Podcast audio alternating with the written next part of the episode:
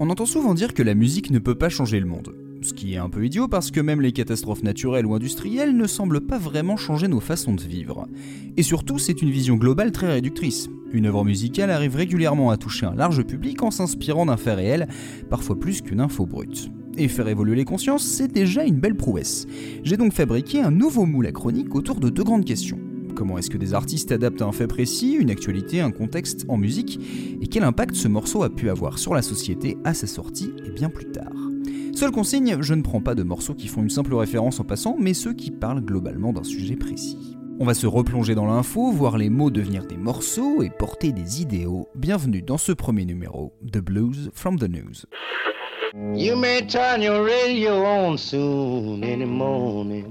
Sad news every day. Nous sommes à l'aube des années 90. Non, attendez. Revenons en avril 68, à peine 4 jours après l'assassinat de Martin Luther King à Memphis. of non-violence in the civil rights movement has been shot to death in Memphis, Tennessee. Le représentant John Conyers présente un texte de loi visant à faire de l'anniversaire du leader un jour férié. Mais instaurer une journée sans travail pour soutenir l'action sociale du pasteur n'est pas du goût du Congrès américain en 1968. Mais comme Conyers est déterminé, il va proposer le texte chaque année. Au fil des années 70, les projets de loi se multiplient avec toujours plus de soutien d'élus, démocrates comme républicains. La procédure législative stagne et malgré les efforts continus des politiques, de syndicats, d'associations, le mouvement manque d'un second souffle. C'est là qu'une personnalité décide de s'y consacrer à plein temps, un artiste à la fois populaire et respecté, Stevie Wonder. Pour toucher le plus grand nombre, il écrit en 1980 une chanson pour l'anniversaire du King, un morceau devenu l'hymne de la lutte et qui a un peu perdu son sens initial depuis.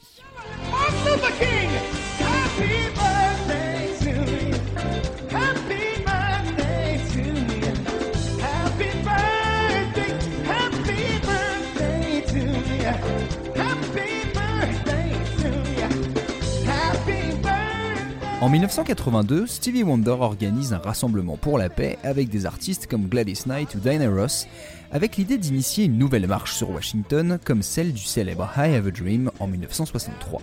Plus de 50 000 personnes s'y attroupent. Dans la foulée, une pétition des proches de Martin Luther King atteint 6 millions de signatures, un record dans l'histoire des États-Unis. Le vote de 1983 est enfin le bon. Après l'adoption par la Chambre des représentants puis du Sénat en août, c'est finalement Ronald Reagan qui officialisera en novembre une journée nationale pour le pasteur. Mais ce n'est pas parce que l'administration fédérale accepte au bout de 15 ans de jouer le jeu que tous les États vont consentir à bouleverser leur calendrier, leur budget et leurs priorités en termes de commémoration. Certains vont mettre plusieurs années pour l'adopter, mais il y en a un en particulier qui va faire polémique l'Arizona. Un état d'Amérique dans lequel Arizona est zoné sous les terres arides attire surtout les peaux arides qui ne veulent pas qu'on s'approche de leur place sous le soleil.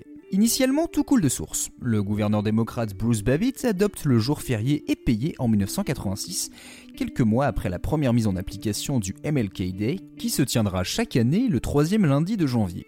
Mais son successeur Evan Mesham rend l'initiative illégale l'année suivante avec l'argumentaire d'un juge de jeu télé. J'imagine que King a fait beaucoup pour les gens de couleur, mais je ne trouve pas qu'il mérite un jour férié. En fait, la couleur qui le préoccupe surtout, c'est le vert. Un jour en hommage à la lutte pour les droits civiques Ok, mais pas question de filer de RTT. Le même Mesham perdra son poste en 88 pour corruption. Nous sommes revenus à l'aube des années 90, et la population locale va enfin avoir son mot à dire. Un vrai jour férié rémunéré, c'est le genre de choses qu'on refuse difficilement. Le résultat du vote populaire semble évident. Eh bah non, défaite de 17 000 votes. Raciste ou radin, l'Arizona s'accroche à son image de pestiféré, les artistes boycottent, les investisseurs l'évitent, même la NFL va déplacer son Super Bowl. Ça sent la poudre dans le sud-ouest, la forteresse des bigots est fissurée, les charges sont placées, il ne manque plus que l'étincelle. C'est un peu direct de le dire comme ça, mais si le nom Public Enemy ne vous dit rien, c'est que vous n'avez jamais entendu les mots rap et politique dans la même phrase. Chuck D à la main, Flavor Flav et Professor Griff sur les ailes, Terminator X au platine et leur brigade de danseurs, la Security of the First World. Depuis leur début à New York en 1985, leur recette est limpide. Un style franc et agressif à la Run DMC pour réaffirmer la place des Afro-Américains dans la société. L'homme noir peut être aussi intelligent qu'il est fort. Nous ne sommes pas le tiers-monde, nous sommes le peuple original, symbolise ainsi Chuck D. Dire que Public Enemy dénonce l'oppression centenaire des Blancs et menace le système, c'est presque un euphémisme. Sur trois albums, si chaque titre est un coup de poing bruyant et sans équivoque, Fight the Power est le combo signature. Fight the power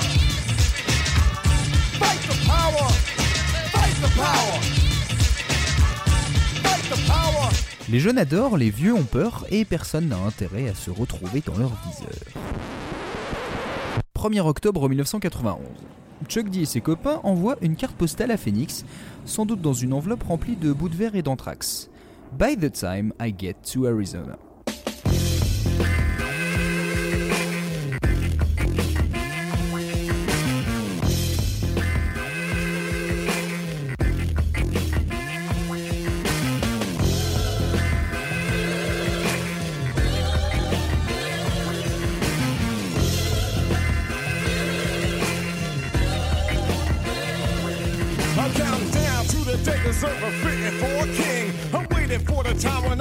To Arizona, cause my money is spent on a goddamn rent. Neither party is mine, that's the jackets or the elephant. 20,000 Nicky Nicky bumpers in the corner of the cell block, but they come from California. Population is none in the desert and sun with a gun cracker running things under his thumb. Staring hard at the postcards, isn't it odd and unique? Seeing people smile while in the heat of 120 degrees. Cause I wanna be free. What's a smiling face when the whole state's racist? Why I wanna holiday, damn it, cause I wanna. So if I celebrate it standing on a corner, I ain't drinking no 40. Drinking time with a nine till we get some land. Call me the trigger man. Looking for the governor. Huh. He ain't loving you high, but hear the trouble, he's rubbing you wrong. Get the point and come along. He can get to the joint. I urinated on the state while I was kicking this song. Yeah, you better be fair. The sucker over there, he tried to keep it yesteryear, the good old days. The same old ways that kept us dying. Yes, you, me, myself, and I and D. What he need is a nosebleed be between the lines. And then you see the lie. Politically planned and understand that's all she see the real side, the hide behind a vote. And they can't understand why he the man. I'm singing about a king. They don't like it when I decide to make it. Wait, I'm waiting for the day for the man who demands respect. Cause he was great. Come on, I'm on a one mission to get a politician to honor. Or he's a donor by the time I get to Arizona. C'est sans conteste une menace directe envers les dirigeants de l'État. L'intro est limpide. Public Enemy, Security of the First World et tous leurs alliés voyagent vers l'ouest pour couper la tête d'une suprématie blanche qui cherche à détruire la célébration nationale de l'anniversaire de Martin Luther King. Sur une production lancinante et bien salée, un groove léché et fluide, Chuck D craque des allumettes. Les Noirs d'ici viennent des prisons surchargées de Californie. Le racisme local est presque aussi élevé que la température du désert. Le gouverneur Mesham mérite bien un petit saignement de nez. D'ailleurs, le rappeur détaille clairement son objectif en fin de couplet. Je suis là pour qu'un politicien honore sa mission, ou c'est un homme mort au moment où j'arrive en Arizona. Les ennemis publics veulent faire payer l'État, c'est métaphorique et littéral. Ils viennent chercher réparation portés par des cœurs féminins comme s'ils étaient les agents d'une mission divine. Et si vous avez encore des doutes, le clip va vous les dissiper. En écho à l'assassinat de King, Public Enemy met en scène celui du gouverneur Evan Mesham avec une attaque armée et l'empoisonnement d'un sénateur. L'approche n'a pas forcément plu, d'autant que MLK était le porte-parole de la non-violence. MTV a vite arrêté de diffuser le clip, la veuve du pasteur a peu apprécié la méthode, mais Chuck D restait cohérent dans sa colère. En 2011, dans le magazine Spin, il expliquait Il n'y a pas de contradiction en moi. Dr. King n'a pas fait cette vidéo. Il a eu une mort violente et c'est à ça que j'ai répondu. Au-delà de ce à quoi il croyait, le fait de lui ôter la vie n'était pas un acte passif. La réalité, c'est que j'ai fait une vidéo en réplique à quelque chose qui s'est vraiment passé. Et si la démarche a choqué, elle a aussi beaucoup plu au jeune public. Comme l'a dit KRS-One à l'époque, c'est le meilleur moyen de vendre un album, tuer des politiciens. Je parie que tous les gamins blancs en Arizona courent acheter du Public Enemy. Mais plus sérieusement, le morceau exprime bien toute la colère des jeunes afro-américains dans un contexte très tendu. On est notamment en pleine affaire Rodney King, après le tabassage en règle et filmé d'un homme noir par des flics blancs de Los Angeles. Suite à leur acquittement au printemps 92, la Cité des Anges devient scène d'émeutes, 6 jours, une cinquantaine de morts, un millier de bâtiments détruits et plus de 4000 arrestations. Alors le cas de LA est bien particulier, mais la défiance a parlé. Face à un racisme systémique qui dure, la révolte ne sera pas silencieuse. L'action du groupe ne s'est pas arrêtée à un coup de colère passager.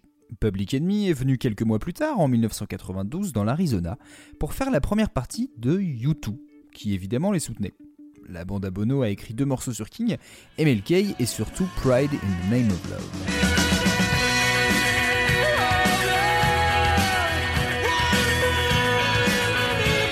À peine six jours après l'anniversaire de la mort du pasteur, ils ont joué By the Time I Get to Arizona et ils sont partis. Et ils ont boycotté l'État jusqu'en 2006. Public Enemy a gardé une relation quelque peu tendue avec l'État de l'Arizona d'ailleurs. En 2010, suite à une série de lois anti-migratoires à la frontière mexicaine, Chuck D a sorti Tear Down That Wall. Avec cette goutte d'acide gastrique, le contrôle à la frontière de la Gestapo moderne est un nouveau sport de combat. L'impact politique de cette chanson est difficile à mesurer, car comme je le disais plus tôt, l'État a fait face simultanément à des boycotts et annulations d'événements majeurs comme le Super Bowl, mais il reste significatif. Le 3 novembre 1992, la proposition de loi pour un jour férié et payé a été revotée par les citoyens de l'État, et cette fois largement acceptée. By the time I get to Arizona est sans nul doute l'opposition la plus forte et symbolique. Des morceaux de rap qui défient le système, on en a vu avant et après, mais une menace aussi directe et même visuelle, c'est rarissime. La controverse de l'époque n'aurait probablement pas le même poids aujourd'hui, mais le propos n'a pas perdu de sa substance.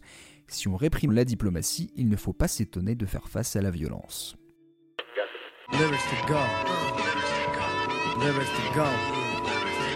Avant de partir, je vous offre quelques paroles à emporter.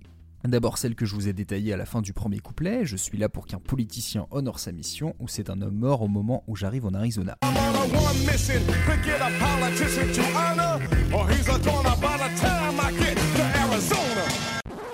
Et ensuite, une phrase assez simple, mais qui fait un peu référence à l'image idyllique qu'essaie de cultiver l'Arizona, un territoire gorgé de soleil. Qu'est-ce qu'un visage souriant quand tout l'État est raciste? Ce qui donne. Pour terminer, je tiens juste à vous dire que cette chronique n'est pas là pour vous convaincre sur le propos de l'artiste, mais bien pour vous donner de la perspective. Une chanson basée sur une réalité est forcément politique, alors si vous n'avez pas d'avis sur la question, faites-vous-en un. Merci d'avoir écouté Blues from the News, n'hésitez pas à en parler avec nous et autour de vous. Bonne digestion et à très vite.